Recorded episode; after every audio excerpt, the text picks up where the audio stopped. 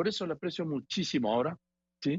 Al doctor Ángel Díaz Barriga, investigador emérito de la UNAM, que encabeza con la rectora de la, pues Rosa María Torres, de la OPN, el equipo de especialistas que elaboraron este plan de estudios, este plan de estudios para preescolar, primaria y secundaria.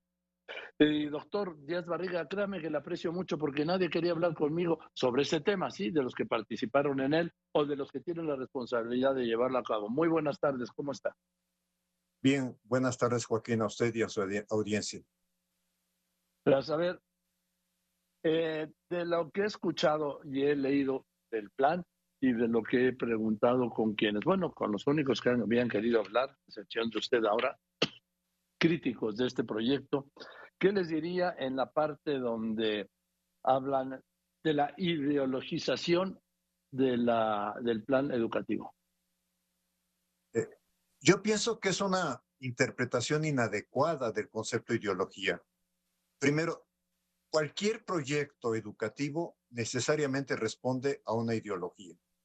Lo que pasa es que nosotros, el país tenía un proyecto educativo por muchos años que respondió a, la promoción de una individualidad y a la promoción de una meritocracia.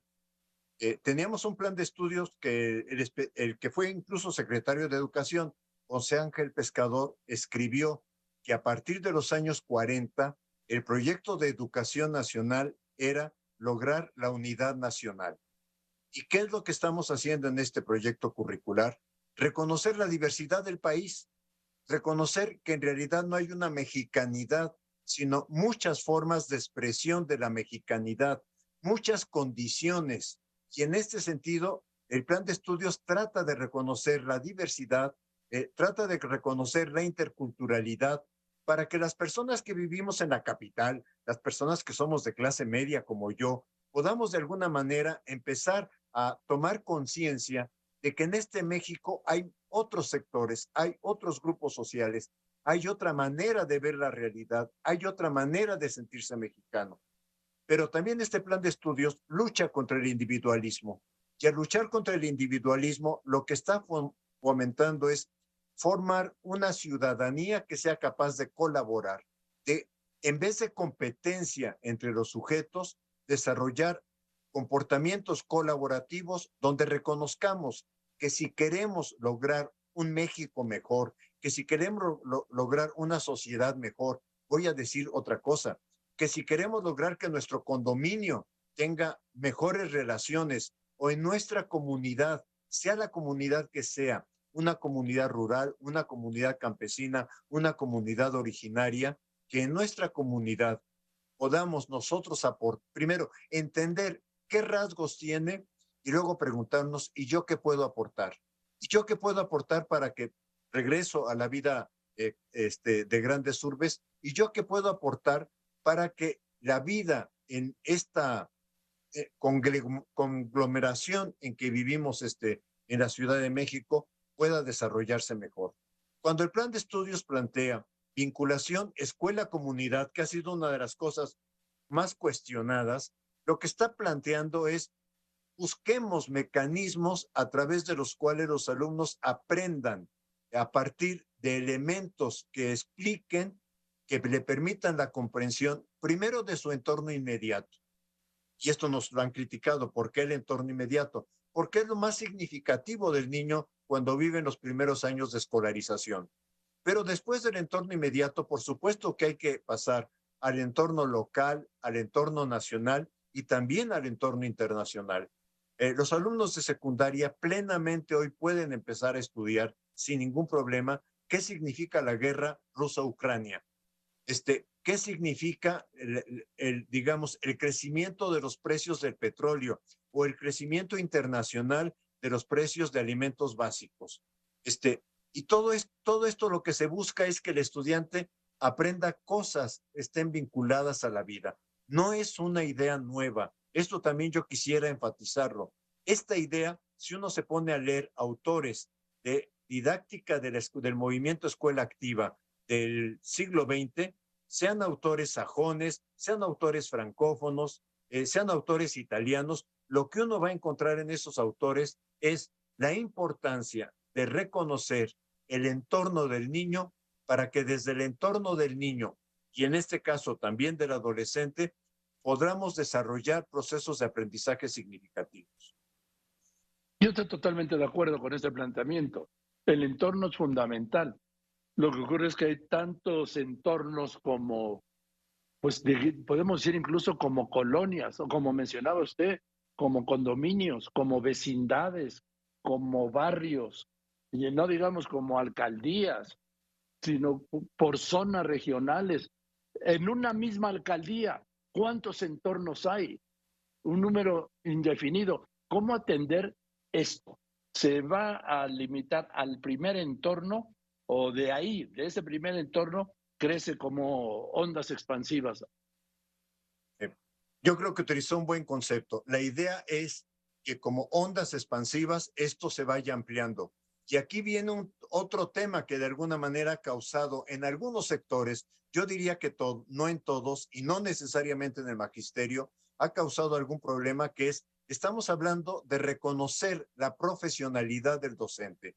Y al reconocer la profesionalidad del docente, lo que queremos decir es, el docente toma decisiones y toma decisiones profesionales respecto a las condiciones y a los temas y a la forma de abordar los temas en el trabajo del aula. Las ha tomado siempre, ¿eh? o sea, las, las toma en el plan de estudios actual también.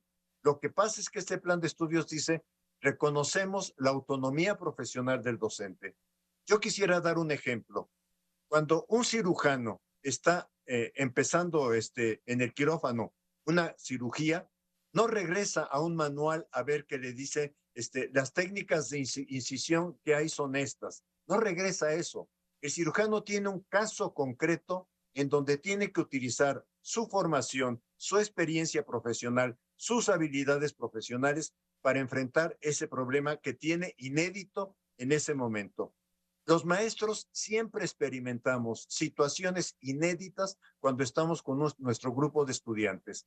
Lo que se está pidiendo aquí es reconocer que el maestro en el Consejo Técnico Escolar, como colectivo docente, van a tomar decisiones y van a tomar decisiones sobre la forma de elegir algunos problemas y también van a tomar decisiones sobre la amplitud que le quieren dar a estos problemas. A eso le estamos llamando proyectos de trabajo escolar y ya está en la literatura desde los años 30 del siglo pasado y las reformas recientes desde la reforma de 2009 ya está en el ambiente pedagógico mexicano o le estamos llamando también enseñanza globalizada, que es otro de los temas didácticos que nuestros maestros saben trabajar.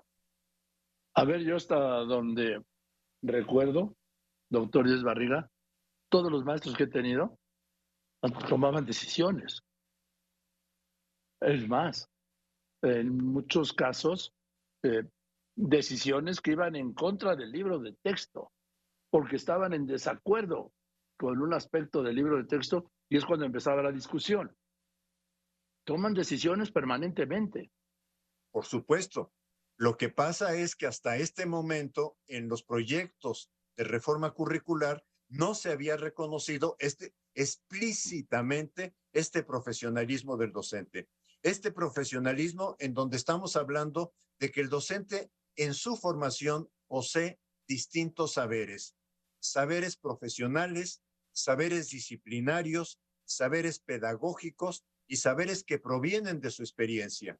Y en es, este conjunto de saberes en lo que estamos impulsando a que el docente primero se reconozca a sí mismo, porque eh, llevamos muchos años en que el docente, y yo lo veo en este momento en lo que circula en las redes de los docentes, es que nos tienen que dar formación.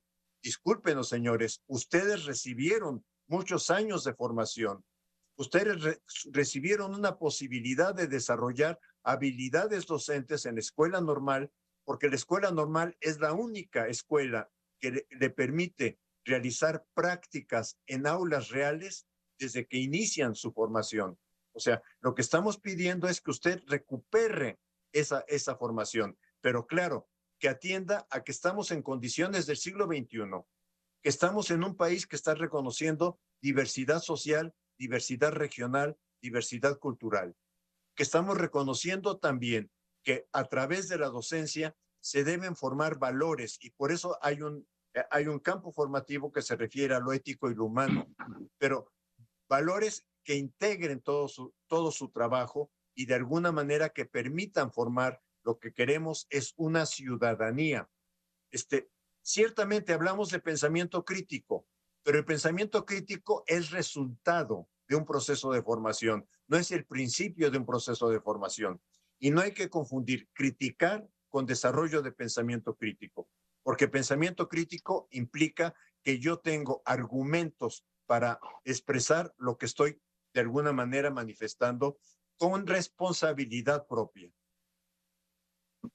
Eh, doctor Díaz Barriga, un punto. Me decía Edna Jaime, la conoce usted seguramente, directora de México Evalúa, que lo que no se está atendiendo aquí es la libertad de los niños, de las niñas y niños, de los estudiantes. Usted opina diferente, supongo, ¿no?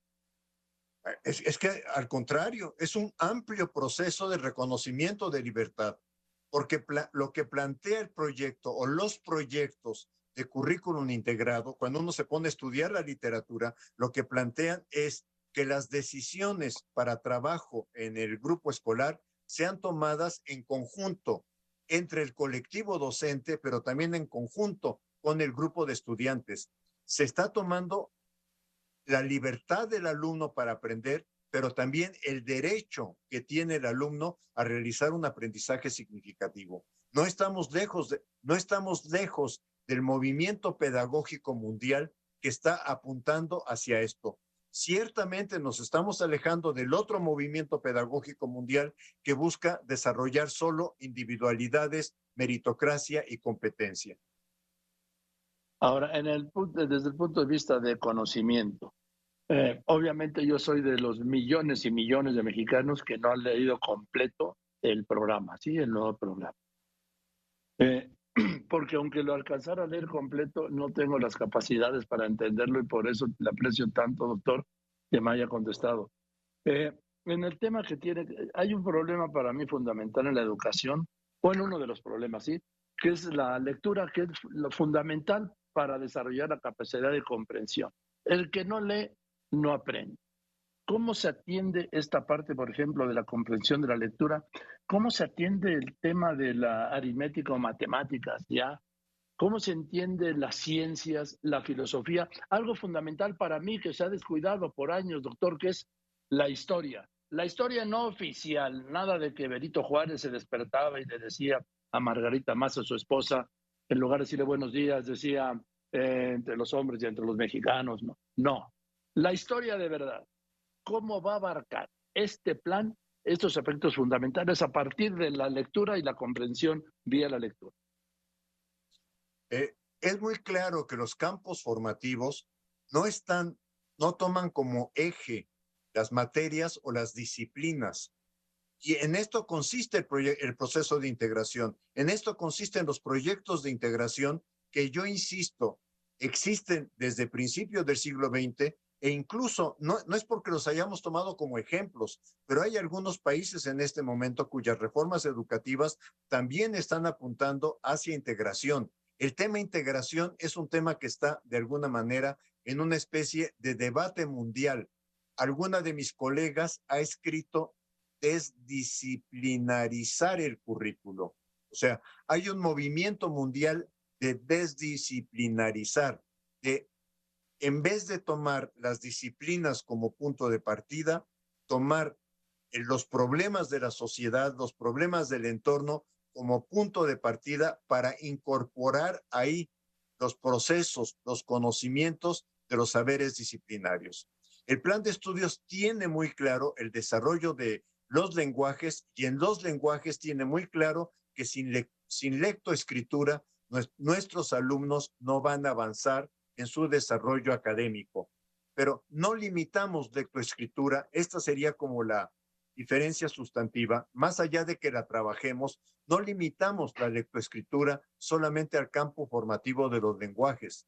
Lectoescritura también tiene que estar en saberes y, pensamiento científico, también tiene que estar en ética y, este, y de lo humano. O sea, eh, en todos los campos formativos, eh, el sujeto no puede dejar de leer como nosotros no dejamos de leer a lo largo de nuestra vida, sea lo que sea que hayamos elegido como contenido de lectura.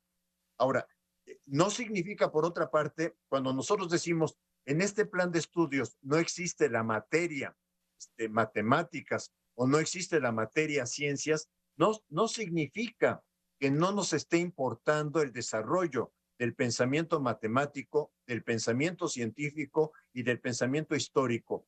Creo que tenemos un gran reto los que estamos trabajando en esto y créame que lo estamos asumiendo con mucha responsabilidad de cómo le transmitimos a la sociedad, cómo le transmitimos a los maestros en última instancia, este, que estos pensamientos tienen que estar en el desarrollo curricular, pero que no se van, que, que si usted me permite decir, antes subordinábamos los conocimientos reales o los conocimientos de la realidad al desarrollo de la lógica de las disciplinas.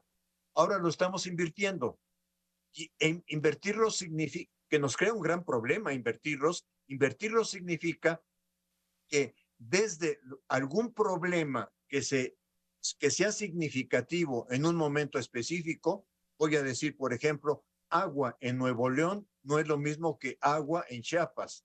Y, ese no necesariamente tendría que ser el tema organizador si yo estoy en Zacatecas, que podría ser el tema violencia, etcétera. O sea, en, en cada momento, en cada entorno, puede haber este, que el Consejo Técnico Escolar, de ahí la importancia que le estemos dando al Consejo Técnico Escolar, eh, el lugar donde los maestros discutan en colectivo cuáles son o cuál es el problema central desde el que van a construir su proyecto o su trabajo de enseñanza globalizada.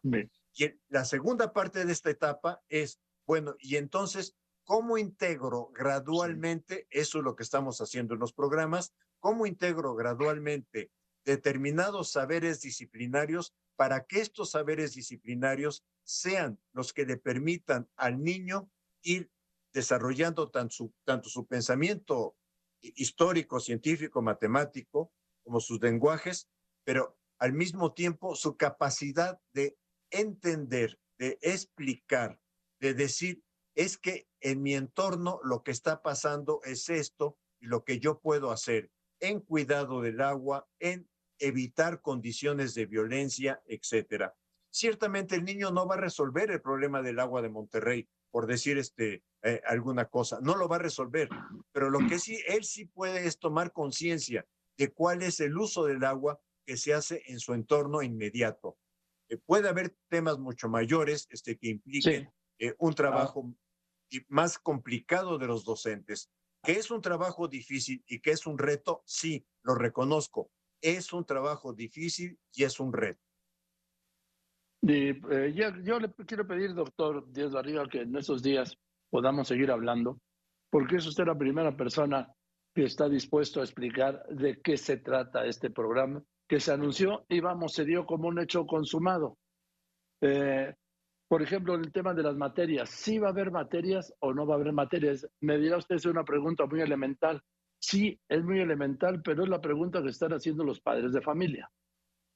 Hay campos formativos que, van a, que, que tienen como su estructura lógica pensar en un problema del entorno, el entorno visto de distintas dimensiones, desde el entorno más inmediato hasta el entorno más remoto, si quieren ustedes. Por ejemplo, ahora que los Estados Unidos van a lanzar un cohete este, para llegar a la Luna, eso puede ser también para alguna escuela, para algún entorno, un, un concepto de aprendizaje de, un proyecto escolar, ¿sí? Los alumnos no van a construir el cohete, ¿sí? Pero sí van a tener que hacer, explicaciones físicas, matemáticas, este, bioquímicas o biológicas, este, geográficas incluso sobre lo que significa. No hay materias tales. Sí hay pensamiento matemático, pensamiento histórico, pensamiento de ciencias naturales. Le preguntaba, doctor, eh, lo estoy hablando con el doctor Ángel Díaz Barriga, investigador emérito de la UNAM, ¿sí? Que encabeza con la rectora del UPN, Rosa María Torres, el equipo de especialistas que elaboraron el plan de estudios preescolar, primaria y secundaria doctor le preguntaba lo que te preguntan los padres. Oye, ¿y no le van a dar a mis, hijos clases de, geografía, de historia, de ciencias, de matemáticas, las clases de física, de química, en fin, doctor? El currículum integrado, la, la idea central del currículum integrado es que de alguna manera, en vez de presentar las materias como, como estamos tradicionalmente acostumbrados a conocerlas, y, y, como fui, fui formado yo y como ha sido formado prácticamente todo México, que en vez de trabajar desde la materia, desde matemáticas, ahorita son 50 minutos de matemáticas, ahora vienen 50 minutos de español o, o, de historia, etcétera, que se haga una integración de conocimientos. No significa que los saberes, y esto es muy importante que, que la sociedad y los padres de familia lo entiendan, no significa que los saberes de matemáticas o de historia o de ciencias desaparecen. Significa que los saberes de, de estas disciplinas se van a trabajar a partir de un problema específico, a partir de la posibilidad que los maestros tengan de ir armando un proyecto que va a ser muy difícil, muy diferente en preescolar y en primaria que lo que se hace en secundaria, porque tenemos otras condiciones laborales en secundaria y de alguna manera los campos formativos los estamos rearmando en función del proceso mismo que tiene la situación de la escuela secundaria. Pero debe quedar muy claro a los padres de familia que sí estamos pensando en sus hijos, que sí estamos pensando en que obtengan aprendizajes significativos en todos los saberes que se requieren para comprender la realidad, para poder tener después un matemático, un científico o un historiador o un filósofo que tenga una formación amplia. Lo que permite la, forma, la integración curricular es que el sujeto tenga una formación amplia que le permita ver no solamente dónde empieza y termina el saber de una disciplina, sino ver cómo estos saberes disciplinarios se van conectando entre sí finalmente para eh, intentar reconocer o resolver o entender algún problema que tengan en su entorno. Partimos del entorno inmediato, sí, pero vamos avanzando hacia otros modelos, hacia otros tipos de entorno, hacia otro tipo de situaciones. Y esta graduación es la que vamos a proponer en los programas este, de estudio, pero también es la que le va a corresponder al Consejo Técnico Escolar de ir tomando decisiones de acuerdo al contexto donde la escuela está ubicada. Bien, doctor, pues le parece bien que sigamos hablando porque yo creo que esto eh, ha faltado, como dice usted, y yo también lo he mencionado, pues explicar, ¿no? Porque lo anunciaron y vámonos. Y por eso le aprecio mucho estas explicaciones. Y yo creo que si usted nos sigue explicando, vamos a llegar a tener un concepto diferente del que tenemos hasta hoy del nuevo programa educativo. Es un, es un gusto poderlo hacer. Este, me da gusto poderlo hacer con usted, con su audiencia, y pienso que sí, que a diferencia de otras reformas curriculares, esta es una reforma radical. Y esto hay que ten tenerlo en cuenta porque entonces implica demasiados cambios. Y hay que, hay que explicarlos uno por uno, porque si no se, lo que no se entiende se rechaza. De acuerdo. Pues le mando un saludo y le aprecio mucho su tiempo y su claridad, sobre todo, doctor. Que esté muy bien. Agradezco el espacio, Joaquín. Un saludo a usted y a su audiencia. Muchas gracias, doctor. Ángel Díaz Barriga, investigador emérito de la UNAM, a cargo de este programa educativo.